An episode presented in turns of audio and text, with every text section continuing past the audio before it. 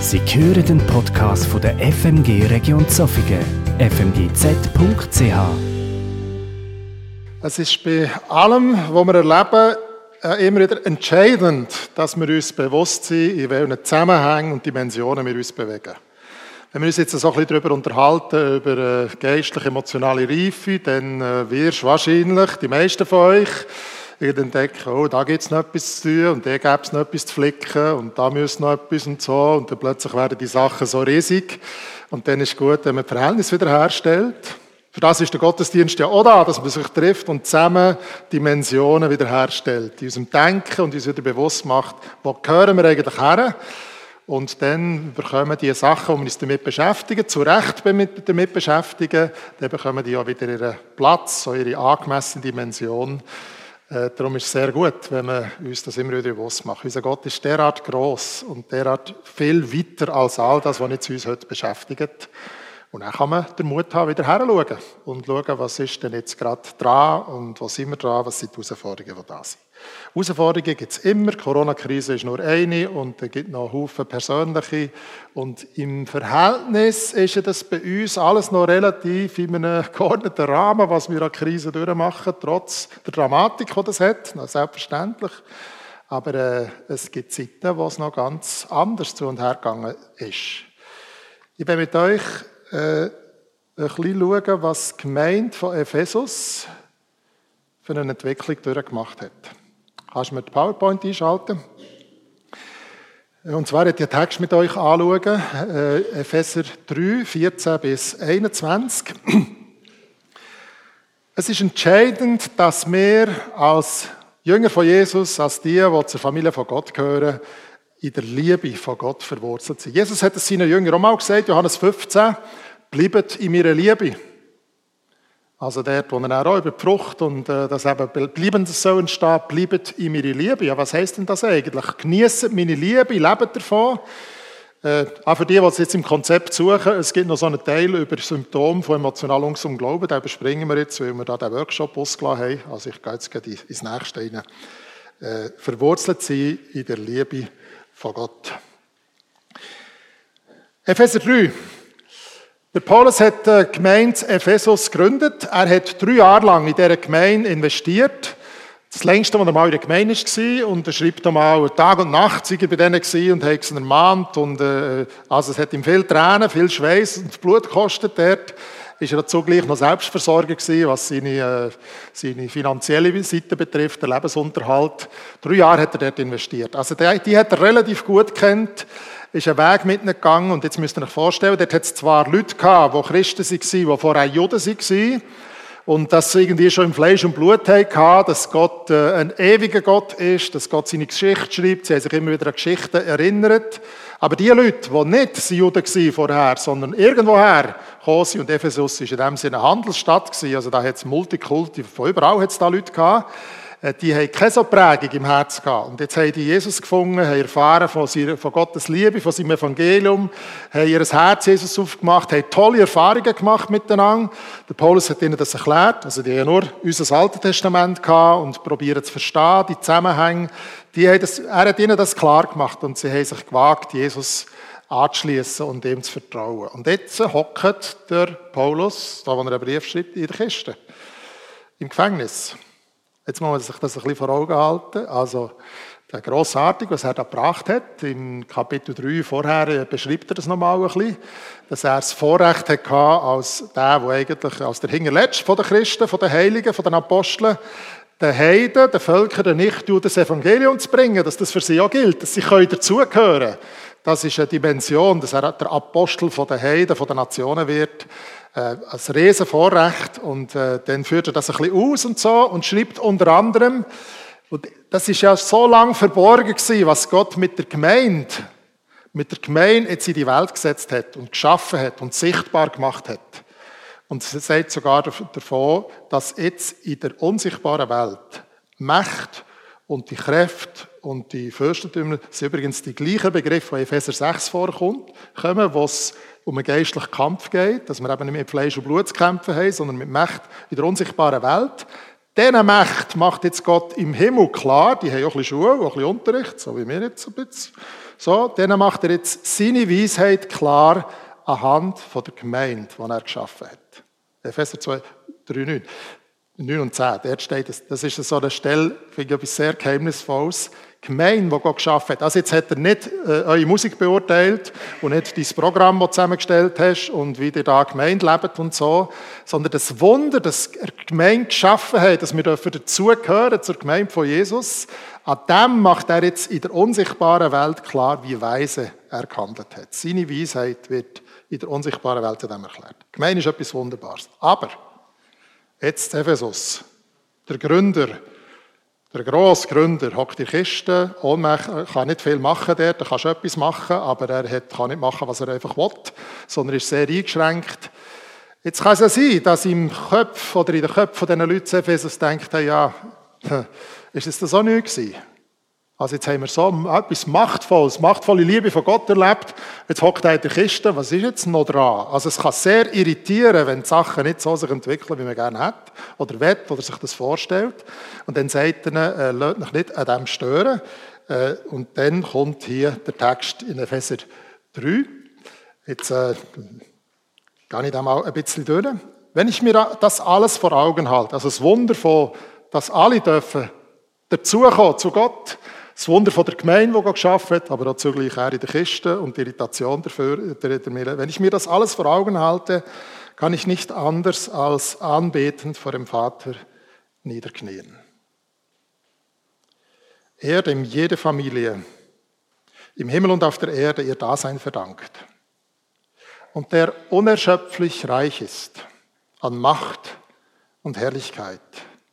Er gebe euch durch seinen Geist innere Kraft und Stärke. Oder wie der Luther übersetzt, äh, dass sie stark werden an ihrem inneren Mensch. Also, er ist demütig, knäuelt nieder, er kann nicht alles machen, aber er weiß, das Wunder, das ist möglich. Und Gott hat genug. Und durch seinen Heiligen Geist, den er uns geschenkt hat, den er allen geschenkt hat, die zu ihm gehören, äh, ist in der Lage, uns innerlich stark zu machen, in dem festzumachen, was wir gehört haben, was wir verstanden haben durch seinen Geist innere Kraft und Stärke. Es ist mein Gebet, dass Christus aufgrund des Glaubens in euren Herzen wohnt. Der Glaube an ihn. Und dass er sich breit macht in euren Herzen. Nicht nur als Gast im Gästezimmer oder im Esszimmer, sondern da wohnt. Daheim ist euer Gedanken, euer Leben, all die Räume, die Dimensionen, dass er es ausfüllt, dass er es einnimmt. Es ist nicht nur eine Sache, die an uns hängt. Es hängt an ihm, Hoffentlich erlauben wir ihm das. Dass Christus aufgrund des Glaubens in euren Herzen wohnt und dass euer Leben in der Liebe verwurzelt ist. Liebe ist ein Auerweltsbegriff im Deutschen, aber das werdet ihr wissen. Im Griechischen gibt es so Unterscheidungen.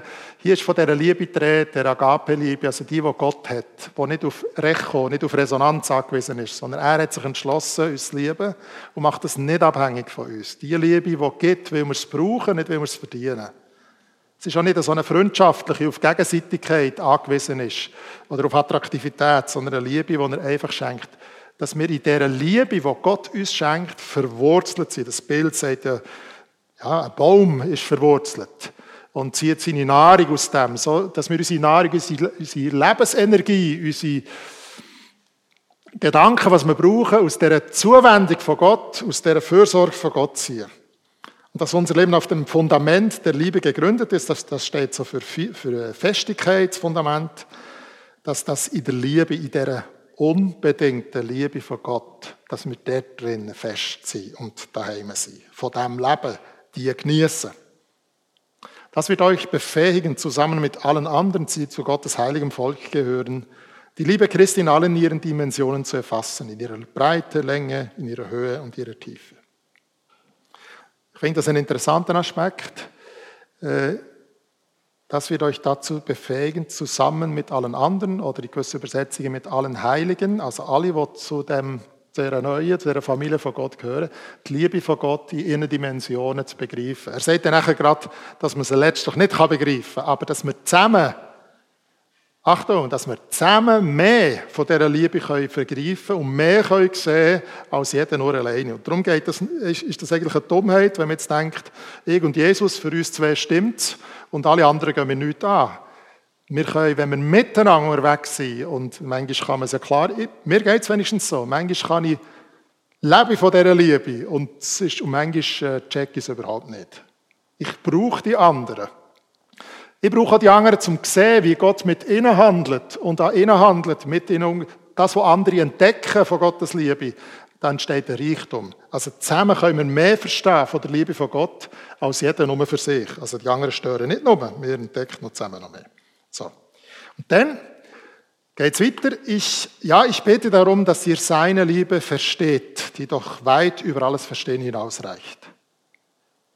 Und dass ihr auf diese Weise mehr und mehr mit der ganzen Fülle des Lebens erfüllt werden, das bei Gott zu finden ist.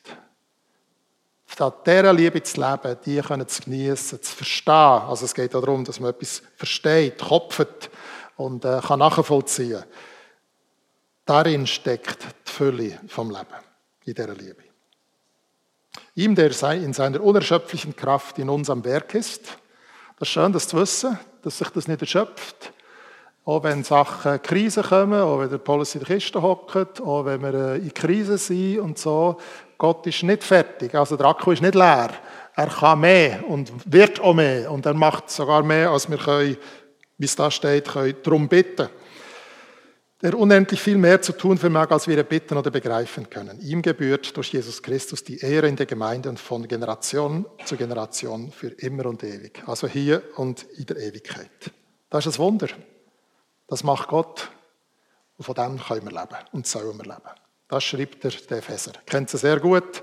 Und das ist so wie der Anker und es ist ein Gebet. Er sagt nicht, du musst das und das machen und dann funktioniert es, sondern er betet darum, dass die Kraft von Gott äh, die, die Wirkung hat und dass das passiert. Also seine Sehnsucht ist, sagt er, Gott muss dir erfüllen. Das könnt ihr nicht selber machen. Ich gehe nicht. Ich bin beschränkt. Aber jetzt, Gemeinde von Ephesus hat eine Geschichte. Und jetzt, das ist eine Gemeinde, wo wir vielleicht über 40 Jahre ungefähr Angaben haben, oder so in einer Zeitspanne von 40 Jahren im Neuen Testament. Apostelgeschichte 20, es geht vorher, die Gründung ist vorher. Aber Apostel Paulus ist noch so auf einer Reise und dann geht er noch die ein oder andere Gemeinde besuchen, ist zurück, äh, zurück auf Jerusalem. Und dann hat er aber nicht die Gemeinde wollen, sondern er gesagt, er wollte nochmal die Ältesten sehen, die Verantwortlichen von der Gemeinde. Und dann hat er gesagt, sie sollen nach Hafen kommen, dann in Milet in der Nähe. Und dann hat er mit den Ältesten, mit den Verantwortlichen von der Gemeinde nochmal geredet. Und dann hat er gesagt, zum Beispiel, habt Acht auf euch selber. Also das, was in euch, mit euch passiert, auf euch persönlich. Achtet, schaut, habt Acht, gebt Sorge, seid aufmerksam. Und habt Acht auf die Herde. Hier kommt das Bild von der Herde oder Hirte. Äh, schaut her, was passiert in der Gemeinde. Weil es werden Leute kommen von außen, die werden, kommen so dahergelaufen und können irgendwelche Sachen behaupten und die stimmen überhaupt nicht mit dem überein, was ich euch gelehrt habe, was das Evangelium von Jesus Christus ist. Es sieht vielleicht ähnlich aus, aber äh, die werden euch probieren zu verwirren. Und, das finde ich allerdings äh, einfach unglaublich und unverständlich, aber so ist es einfach in der Geschichte immer wieder gezeigt, aus eurer Mitte wird es Leute geben, die ein Durcheinander machen. Also werden Leute aufstehen und plötzlich Sachen behaupten und Sachen sagen, total verkehrt und sie werden Resonanz finden. Habt Acht auf die Gemeinde, was passiert. Also lasst es nicht einfach, schön sind wir zusammen und so, sondern lasst fünf nicht gerade sein, schaut genau her. Und das zu unterscheiden, ist also schwierig. Es ist nicht so einfach. Und sie haben das Neue Testament so in dieser Form nicht gehabt. Gut, jetzt die einen mit der Zeit einen Brief mal und so, aber nicht so wie wir, die da noch mehr lesen und so. Also habt Acht auf euch selber, das wird passieren. Dann hat er sich verabschiedet. Das ist schwierig für die Ältesten. Äh, der Paulus hat gesagt, äh, ihr werdet mich nie mehr sehen. Also das wird jetzt der definitive, also nie mehr hier auf der Welt, wird der definitive Abschied sein. Das hat sie sehr bewegt. Dann lesen wir den Epheserbrief. Äh, jetzt da. Und das war jetzt ein Ausschnitt vorher, also ein Brief, den Paulus der Epheser dann schreibt, also ein bisschen um sein, ja, seine Sorge, seine Anliegen für die Gemeinde. Und die Briefe sind ja teilweise, oder der Epheserbrief zum Beispiel auch so aufgebaut, zuerst redet er über das, was sie haben wo nicht, äh, nicht über das Verhalten primär, sondern über das, was sie wirklich haben in Christus, äh, so die Grundlage. Und nachher kommt er auf Themen dann vom Verhalten, wie man sich in der Gemeinde soll verhalten, in der Familie und so weiter. Und in, diesem Brief ist das Gebet, das wir jetzt vorhin angeschaut haben, dass sie in der Liebe von Gott verwurzelt sind. Und äh, verschiedene andere Themen. Und dann lesen wir in der Offenbarung 2, dass die Gemeinde einen Brief vom Himmel bekommen hat. Ein Brief von Jesus. Es steht dort ein bisschen kryptisch, also steht zum Beispiel der Brief an Engel von Ephesus. Mir geht davon aus, so verstehe ich das wenigstens, dass so die Verantwortlichen von der Gemeinde, äh, Gemeinde sind. Ein Brief von diesen sieben Sendschreiben reden wir in der Offenbarung. Das erste ist Sendschreiben an Ephesus. Eigentlich hätten wir auch gerne einen Brief vom Himmel, äh, sofern der einfach, äh, ja, wenn man wir sagen das so, wenn wir gerne Klarheit wissen und wissen, woran sind wir jetzt, was ist jetzt eigentlich wichtig und was ist nicht wichtig. Oder wenn wir fragen, was soll es durchgehen in unserem Leben oder Lebenspartner. Einfach bei allen wichtigen Fragen hätten wir manchmal gerne einen Brief vom Himmel. Wenn wir ihn gerne hätten, wenn er da wäre, das ist noch eine andere Frage. Also, die Gemeinde von Ephesus hat einen Brief vom Himmel bekommen und jetzt steht dort äh, Erstaunliches drin. Ich kenne deine Werke und deine Mühsal das sagt schon mal, die haben sich Mühe gegeben. Also, es war hart und schwierig, aber sie haben sich Mühe gegeben. Und deine Geduld, das heisst, du bist nicht einfach der Sinne davon gelaufen und ihr habt es ausgehalten. Das, was an Druck von außen ist und vielleicht auch einfach sonst Leid oder Sachen, die man nicht versteht. Und ich weiß, dass du die Bösen nicht ertragen kannst. Die haben also genau das gemacht, was Paulus gesagt hat. Die haben wirklich hergeschaut und wenn Leute da Zeug haben wollen, die nicht dem Evangelium entsprechend war, und manchmal, wir sind ja so als Menschen, manchmal tun wir das, was wir wirklich wollen im Herz, äh, wir so fromm kaschieren. Wir können nämlich über jedes fromme Thema kann man eine riesige Diskussion vom Stapel rühren. Und manchmal ist aber die, das theologische Thema und so nur das Ross, wo wir drauf unsere, unseren Egoismus reiten oder unsere, wir wollen gerne etwas sein und etwas bedeuten. Also wir sind manchmal schon ein bisschen schwierige äh, Wesen. So, wie wir das, was wir gegen aussen geben und innen, da manchmal ganz andere Sachen. Also, Sie haben die ertragen, die, die Böses im Sinn hatten. Und hast die geprüft, die sagen, sie seien Apostel und sind es nicht. Und hast die als Lügner befunden. Und hast Geduld, nochmal, hoffentlich, sicherlich hat die viel Geduld gebraucht. Und hast um meines Namens willen die Last getragen und bist nicht müde geworden. Die haben es richtig ernst genommen. Richtig hergeschaut. Und offenbar hat das Christsein etwas gekostet. Also es war nicht so eine Optimierungsidee, Christ sein, sondern es hat wirklich etwas gekostet. Vielleicht auch verfolgungsmässig und so. Und dann schreibt er, und das finde ich das Schwierigste daran, aber ich habe gegen dich, dass du deine erste Liebe verlassen hast.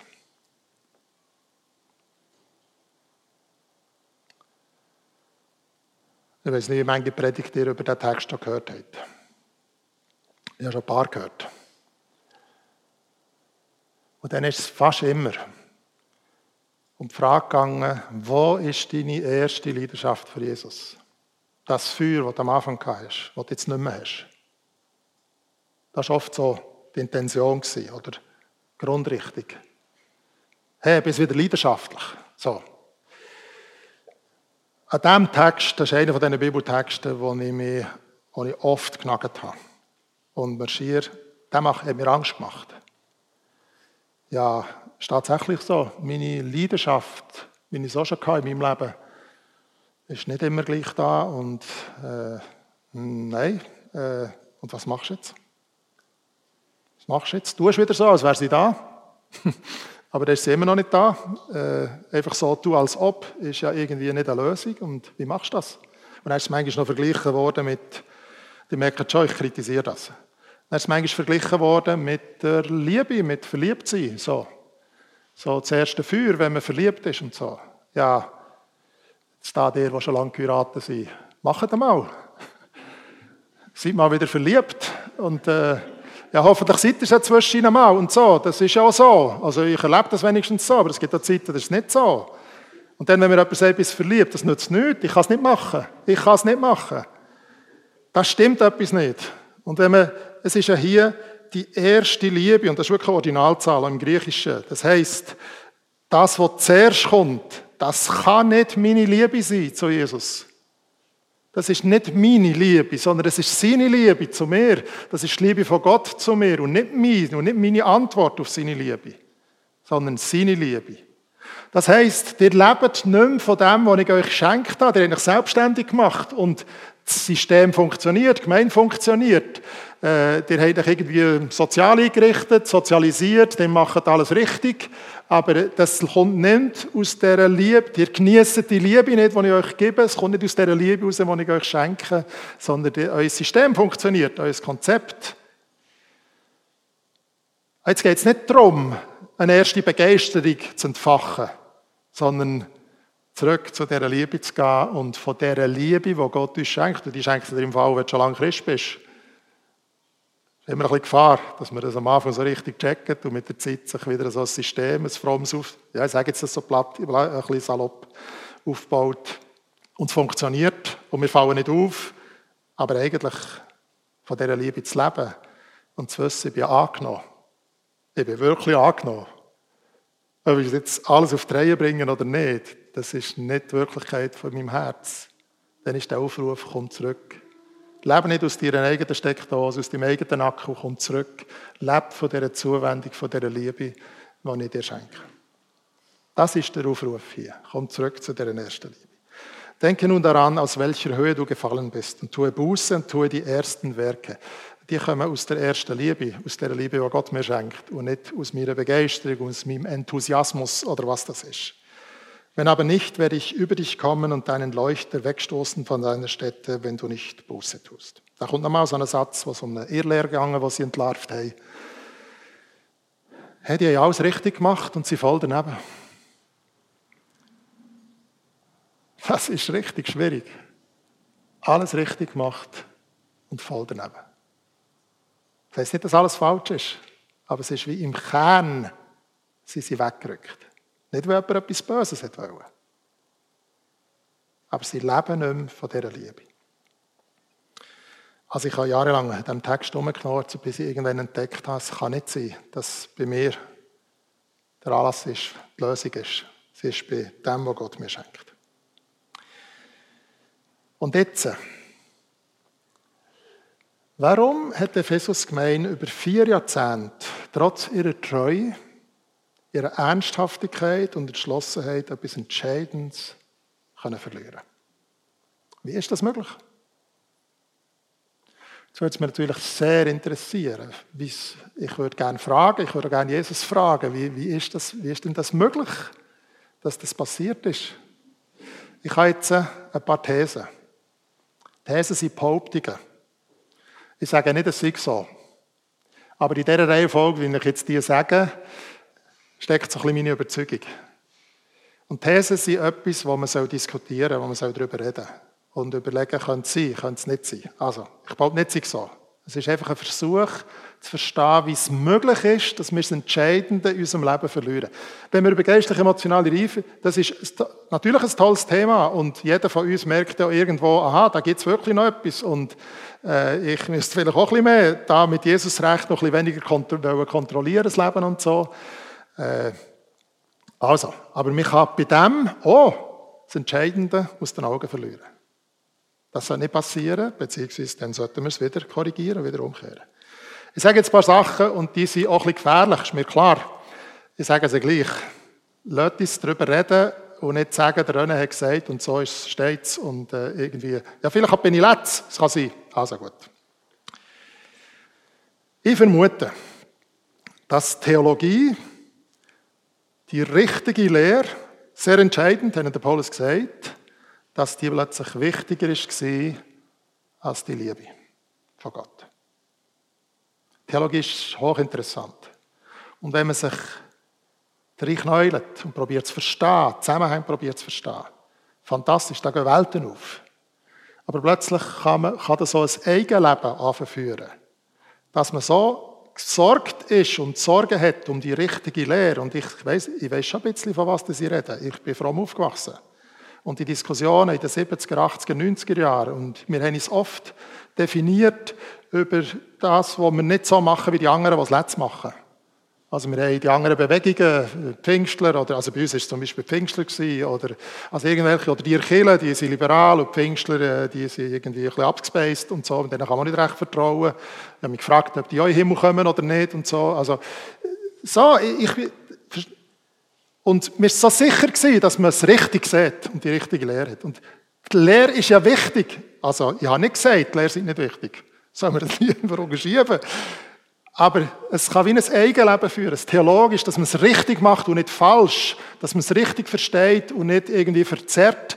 Das kann so ein Eigenleben führen, dass man vergisst, was der Kern der Geschichte ist, dass Gott uns gern hat und die Liebe, die unbedingte Liebe, eigentlich das Entscheidende ist. Und mit dem Liebe heißt jetzt nicht, es ist alles egal und alles beliebig. Überhaupt nicht.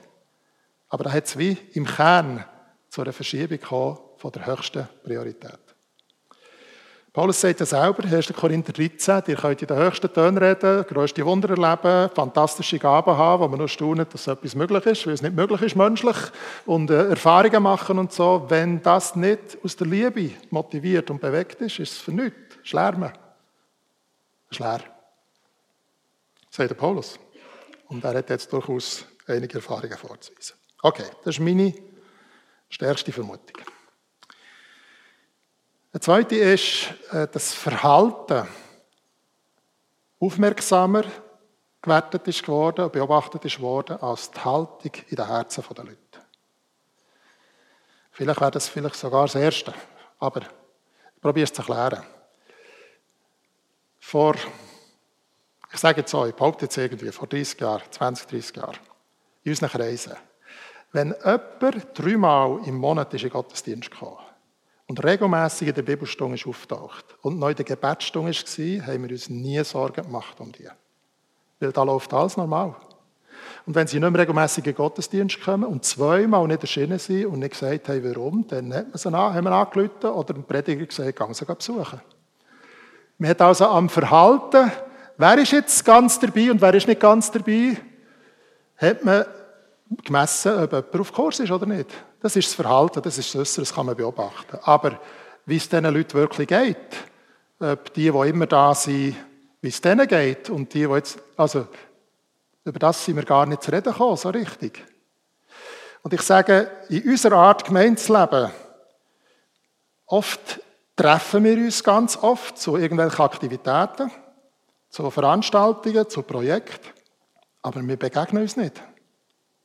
Wir sind so besorgt, dass es läuft, dass die Evangelisation richtig läuft, dass am Schluss keine, also dass ein paar zum Glauben kommen, hoffentlich, und ein paar mehr, und dass äh, das Mikrofon nicht pfeift, und dass am Schluss die Finanzen irgendwie aufgehen, und dann ist es ein Segen gewesen, und sie froh, dass wir es geschafft haben, und einigermaßen, und sie froh, dass es jetzt nicht so weitergeht, weil so kannst du ja nicht leben, und so. Also wir, wir kümmern uns um wichtige Sachen, aber ob wir einander begegnet sind und einander gesehen haben und wissen, wo wir dran sind, heisst das überhaupt nicht. Ich habe Leute gesehen, die sind knallfall.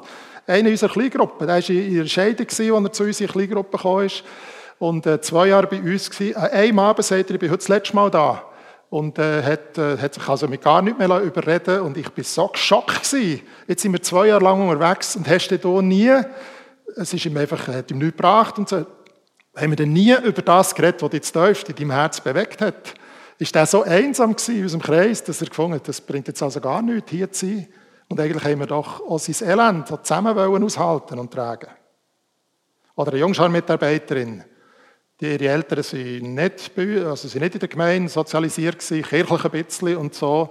Eine tolle junge Frau, 19, die hat viele Freundinnen in der Gemeinde und so. Von einem Tag auf den anderen hat sie alles geschmissen. Also wenn ich es von irgendjemandem erwarte, von Paaren hat man es vorstellen aber von der nicht. Ich war so geschockt. Wie ist es möglich, dass du Jungs machst, auch 14 Tage mit den Kindern, dann noch Teamsitzungen und noch Freizeit miteinander verbringst und niemand weiß, wie es ihr aussieht. Und das, was sie glaubt, was wir sagen äh, mit Jesus und was sie den Kindern erzählt und so, gar nicht greift in ihrem Leben und gar nicht eine Bedeutung überkommt und so. Darum sage ich, das Verhalten, das Äußere sagt noch gar nichts darüber aus, wie es wirklich geht. Und begegnen wir denn wirklich einander, wenn wir einander treffen? Oder treffen wir uns nur und werken etwas miteinander? Und ich tue das jetzt nicht vernötigen.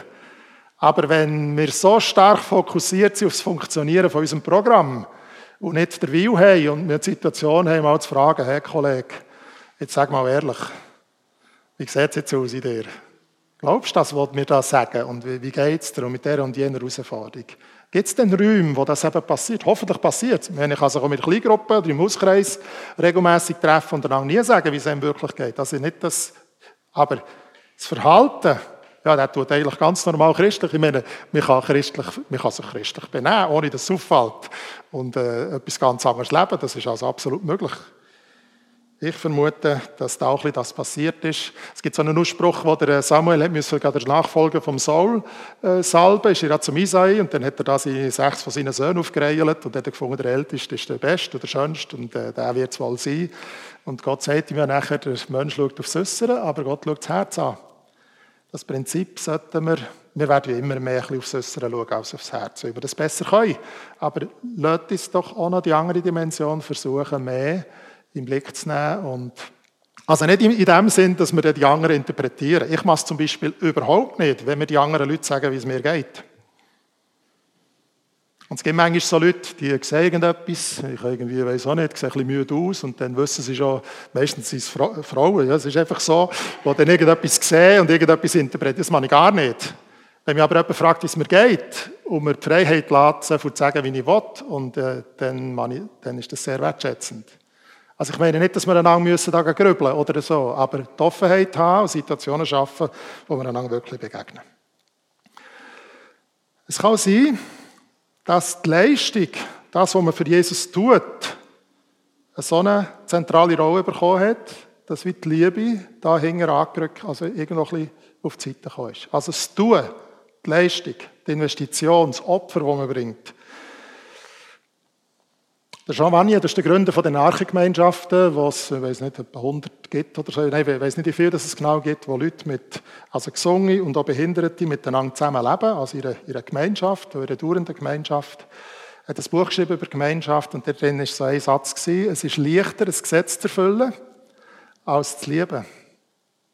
Also es ist einfacher, richtig zu handeln und das zu tun, was erwartet wird, als wirklich zu lieben. Aber das heisst eben, wenn wir das Richtige machen, heisst noch nicht, dass wir es aus Liebe tun. Und das kannst du nicht kontrollieren. Und das kannst du nicht irgendwie sicherstellen. Das ist, man muss jeder selber auch ein bisschen heranschauen und vielleicht auch eine Hilfe schreien und sagen, Leute, ich will, aber ich kann nicht. Lasst uns doch das teilen, was wir haben, aber auch das, was wir nicht haben, was uns fehlt, wo wir Fragen haben, wo Sehnsucht da ist, die nicht erfüllt wird und wir vielleicht auch überhaupt keine Lösungen haben. Lasst uns das Leben teilen und nicht nur unsere Sachen, die funktionieren. Sonst werden wir nie weiterkommen in unserer Gemeinschaft. Es wird uns nichts nützen. Weil es passiert dann oft in der Gemeinde das, das ist so eine Beobachtung. Vielleicht ist es ein anders, vermutlich, vielleicht doch nicht und so. Was passiert, wenn jemand von uns so das, was man von den Christen erwartet und man weiß, hier ist das, das ist Norm ungefähr, das ist das, was wir, wir sagen, ist wichtig und so, wenn man das nicht mehr auf die Reihe bringt. Nicht mehr will oder nicht mehr kann. Zum Beispiel eine Ehekrise.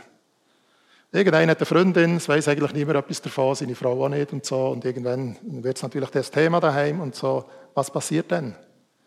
Wenn wir in einer Ehekrise sind, ich beobachte, dass die meisten sich dann am Rand der Gemeinde denken zuerst. Ich bin hier so ein bisschen schwarzes Schaf und äh, ein bisschen leislicher werden, sich auch eine Gemeinde Rand der Gemeinde begeben, nur noch hier und da dann auftauchen, dort, was sehr persönlich werden das auch ein bisschen meiden und schlussendlich verschwinden. Weil der Druck von der Norm, der Druck von der Kultur, von der Gemeinde nicht den Raum schafft, wo man könnte sagen gut, wenn jemand nicht will, ist das eine andere Geschichte. Aber auch nicht glaubt, dass es hier Hilfe gibt in der Gemeinschaft, sondern dass Gemeinschaft zur Betreuung wird, weil man hier die Norm nicht erfüllen kann. Und eigentlich eigentlich müssten wir dann, wenn die Sachen nicht gelingen und wir stolpern und es nicht geht, erst recht in die Gemeinschaft auftauchen. Wenn wir zusammen Abendmahl feiern. Ja, ein Pastor hat mal gesagt, der Boden unter dem Kreuz ist eben, da gibt es nicht Leute, die auf dem Treppchen stehen und Leute, die ein bisschen weiter nicht sind und andere, die noch irgendwie im Dreck stehen. Äh, alle stehen unter dem Kreuz und gleichen, dass man sich einreiht zu den Erfolgreichen, denen, die was schaffen, zu den Versagern, zu den Verzweifelten, zu den, den Mutigen, zu den Frustrierten und so. Zusammen herstehen bei uns und sagen, wir leben von dem, was du uns schenkst. Eigentlich müsste unsere Gemeinschaft ein Ort sein, wo, wo, wo Brüchiges, wo Verletztes, wo Verzweiflung Platz hat und eigentlich einen Schutzraum bildet. Aber unsere Kultur macht oft, ich beobachte es einfach, macht, hat eine andere Wirkung. Es kann sein, dass die Leistung oder das richtige Verhalten so wichtig ist, dass die Liebe nicht mehr durchkommt. Es könnte auch noch sein, jetzt wird es immer weniger wichtig, was ich sage da, äh, dass Pflicht, eben es richtig machen und seine Sache machen und äh, das, wo man Verantwortung übernommen hat, dass man das tut, wichtiger ist als der Genuss. Äh, die Älteren unter uns. Unsere Eltern, die sind definitiv in der Pflichtkultur groß geworden. Das heisst, mach die Sache und dann reden wir darüber, was noch möglich ist. Zuerst Arbeit und dann das Vergnügen ordne dich ein, folge mal, mach, was man dir sagt, und dann bleibt vielleicht noch Reste Freizeit oder so. So, die äh, Pflichterfüllung, das ist ein hoher Wert. Ich weiß nicht, wie es anders gar wäre. Durch Kriegsjahr, jetzt, wir sind nicht so direkt betroffen in der Schweiz, jetzt vom Krieg selber, aber von Armut und von, von äh, Mangel natürlich. Äh, und dann zum etwas aufbauen, dass etwas wird und es besser wird. Wenn die Pflichtkultur nicht da gewesen wäre, dann wären wir wahrscheinlich heute nicht so weit, jetzt wohlstandsmässig, wie wir sind. Das hat auch seine Wirkung und seine Bedeutung, selbstverständlich. Aber es ist manchmal auch ein bisschen unreflektiert, einfach auch in Themen vom Reich Gottes. Also es ist wie das System der Welt ist auch dominant in unseren Kreisen, in unseren Gemeinden und hat uns äh, angetrieben, motiviert, hat uns Orientierung gegeben und wir haben es nicht so reflektiert. Wir Eltern müssen das äh, dort, ist mir Rat, herzuschauen und sagen, was ist von dem gut, hat es viel Gutes drin. Und wo gibt es auch etwas, wo wir wie ein bisschen vom Weg abkommen, jetzt im Sinne von, dass wir plötzlich am falschen Ort her schauen. Weißt, wenn wir über Verbindlichkeit reden in der Gemeinde, dann ist das zum Beispiel zwischen den Generationen durchaus aus diesem Grund ein schwieriges Thema. Die Verbindlichkeit bei der älteren Generation äh, ganz andere Implikationen hat oder Überlegungen, was das praktisch heißt, wie jetzt bei der jungen Generation. Das ist nicht unbedingt falsch, das eine oder das andere, aber wir sind himmelweit auseinander, wenn es darum geht, äh, was wir unter Verbindlichkeit verstehen. Und das Letzte, da bin ich jetzt sehr unsicher. Irgendwie. Und irgendwie weiss ich, dass es einfacher ist, Leute über Angst zu leiten. Sie sind äh, gefügiger als über Liebe und Freiheit. Liebe braucht Freiheit, sonst ist es nicht Liebe. In den Beziehungen auch, ist auch so. Oder eine gewählte Verbindlichkeit, die man freiwillig wählt, nicht wo man reingedrückt ist und so. Also wenn ich geheiratet bin, ich habe ja mal Ja gesagt und äh, jetzt sage ich nicht, äh, heute will ich so und morgen will ich es anders und so, sondern das ist schon für mich, die habe ich selber gewählt. Und ich, äh, ich meine jetzt, äh, dass man, dass man plötzlich sagt, wenn du das machst und so, pass auf, dann kommst du vom Glauben ab und äh, was, was denn die Themen so sind und so. Über Angst, Achtung, das ist gefährlich da. Komm daher, so ist es genau und musst du genau das halten, dann bist du sicher. Das sind eben so die Echoräume oder da, wo wir den Dissens nicht mehr aushalten und äh, wir müssen uns sichern mit denen, die genau gleich denken wie wir, dass wir uns wieder Sicherheit verschaffen. Über Angst Viele von uns werden sich aus Angst bekehrt haben. Das ist ja nicht falsch, dass ihr euch bekehrt habt, äh, ob jetzt das genau richtig war, weil man über die Hölle geredet hat und so. Ich wollte das auch gar nicht einfach vernötigen, aber wenn die Angst die einzige Motivation ist, warum ich mich Gott zugewendet habe, und jetzt Angst, Achtung, du könntest verloren gehen und irgendwie so, und dann macht man eben gefügig. Ich hoffe, ihr versteht ein bisschen, was ich meine. Über Angst kannst du Leute gefügiger machen. Wenn sie was stark machen, und das ist unser Auftrag, sie selbstständig, eigenständig zu machen, dass sie reif im Leben stehen und selber in der Lage sind, Entscheidungen zu treffen. Nur ein kleiner Hinweis, Römer 12, am Anfang, sagt, weil wir Gottes Barmherzigkeit, seine Liebe erfahren haben, darum lädt uns, oder geht euer Leben als Lebensopfer, als Gottesdienst Gott. Hört auf, selber kontrollieren, geht euch her, Gott Dient ihm, dient dem, was ihm auf dem Herz liegt. Und dann steht, wir sollen nicht Maßstab von dieser Welt uns an den orientieren, sondern uns verändern. Das steht in Passivform, uns verändern durch die Erneuerung unserer Gesinnung, von unserem Denken. Das passiert, wenn wir uns mit Gottes Wort auseinandersetzen. Das passiert, wenn wir beten, dass uns der Heilige Geist Sachen zeigt. Also die Veränderung passiert, wenn wir das, den Einfluss von Gott suchen und zulassen damit wir in der Lage sind, und Achtung, jetzt kommt's, damit wir in der Lage sind zu prüfen, das heisst, die Sachen einzuschätzen, ob jetzt etwas gut ist oder nicht.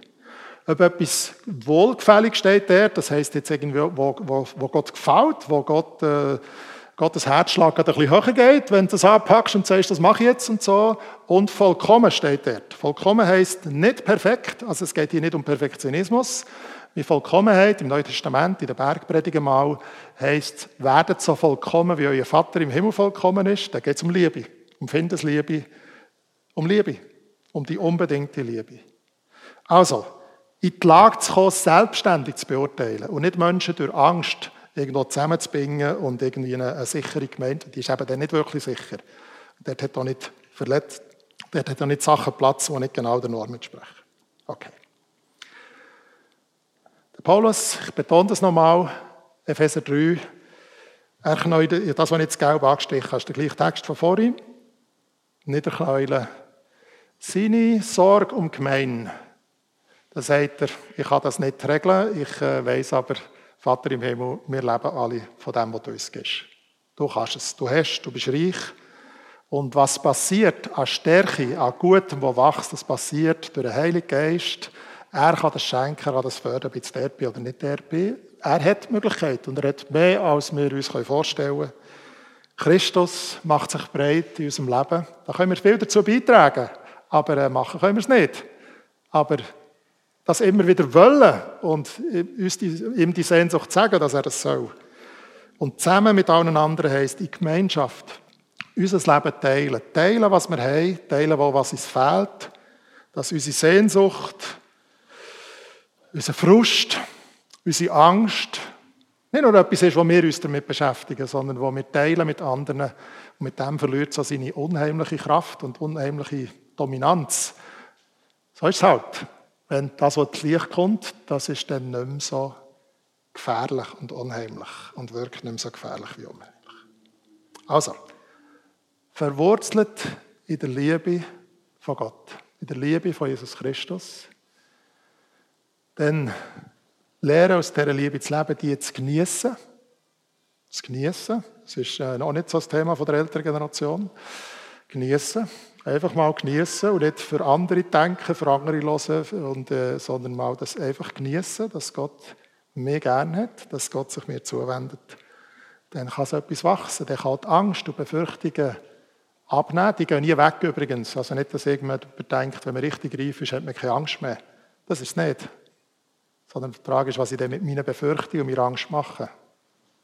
Das heisst für mich konkret, letzte Woche hatte ich eine Sitzung in einem Stiftungsrat, wo ich äh, Präsident bin. Und wir haben ein bisschen, äh, eine schwierige Phase und äh, Corona macht es noch einmal ein bisschen schwieriger aus und so. Und wir haben ein bisschen Dissens gehabt. Wir sind drei Stiftungsräte im, Voraus und da ist noch Geschäftsführer. Und ich gemerkt, es, es, äh, quietscht ein bisschen und äh, habe ich Schiss gehabt. Ich dachte, wie schaffe ich die Sitzung, dass wir irgendwie zu einer konstruktiven Lösung kommen, dass wir den Geschäftsführer nicht total frustrieren in der Art, wie wir da diskutieren und so ich mache so Zeug bis heute nicht. Ich habe nicht gerne Konflikt und wenn wir irgendwie unterschiedliche meinen oder einander nicht verstehen und er sagt, das Zeug noch leiten und so, dann muss ich wieder, dann habe ich Angst, dann habe ich Befürchtungen und dann muss ich innerlich Entscheidungen treffen und sagen, also ich habe jetzt probiert, mich gut vorzubereiten, abzuklären, zu reden, das, was möglich war. Und dann gibt es einen grossen Rest, ich weiß nicht, wie gross der ist, kann ich nicht kontrollieren. Jesus, ich gehe jetzt einfach. Und äh, also, jetzt, ist, jetzt musst du und äh, ich vertraue einfach darauf, dass es irgendwie Lösungen gibt und dass du hilfst. Heißt ja nicht, dass immer ein schön grün rauskommt und, alles stimmig ist und so. Und die, die erste Halbstunde war aber mühsam gewesen, oder die erste Dreiviertelstunde und irgendwann ist das extrem konstruktiv geworden. Aber ich musste meine Angst müssen ablegen, ich musste entscheiden und sagen, ich kann das nicht kontrollieren, ich kann, muss, kann mich nicht derart darum kümmern, das musst du jetzt machen, so, jetzt gehe ich einfach. Dann bin ich Bus gehockt, ins Tram gehockt und bin an die Sitzung aber ich muss mit der Angst umgehen. Aber zu wissen, dass Jesus da ist, dass er sich mir zuwendet, mir gerne hat, in dieser Liebe zu sagen, also du wirst jetzt nicht Zeug machen, wo, äh, zum irgendwie Eseln oder, oder Pisacken oder so. Äh, wir schauen jetzt, was passiert und du bist sowieso da und immer da. Und die Entscheidung treffen, auf das zu vertrauen. So, jetzt machen wir wieder ein bisschen Pause. Ich schlage vor, bis um 20 ab und dass wir um 20 ab 4 Neue letzte Stelle, ist ein bisschen kürzer, einsteigen. Wenn euch etwas äh, total pisackt und äh, findet, äh, das ist jetzt also oberschräg und so, sagt mir es doch. Ich hätte Lust drauf, vielleicht nochmal darauf einzugehen.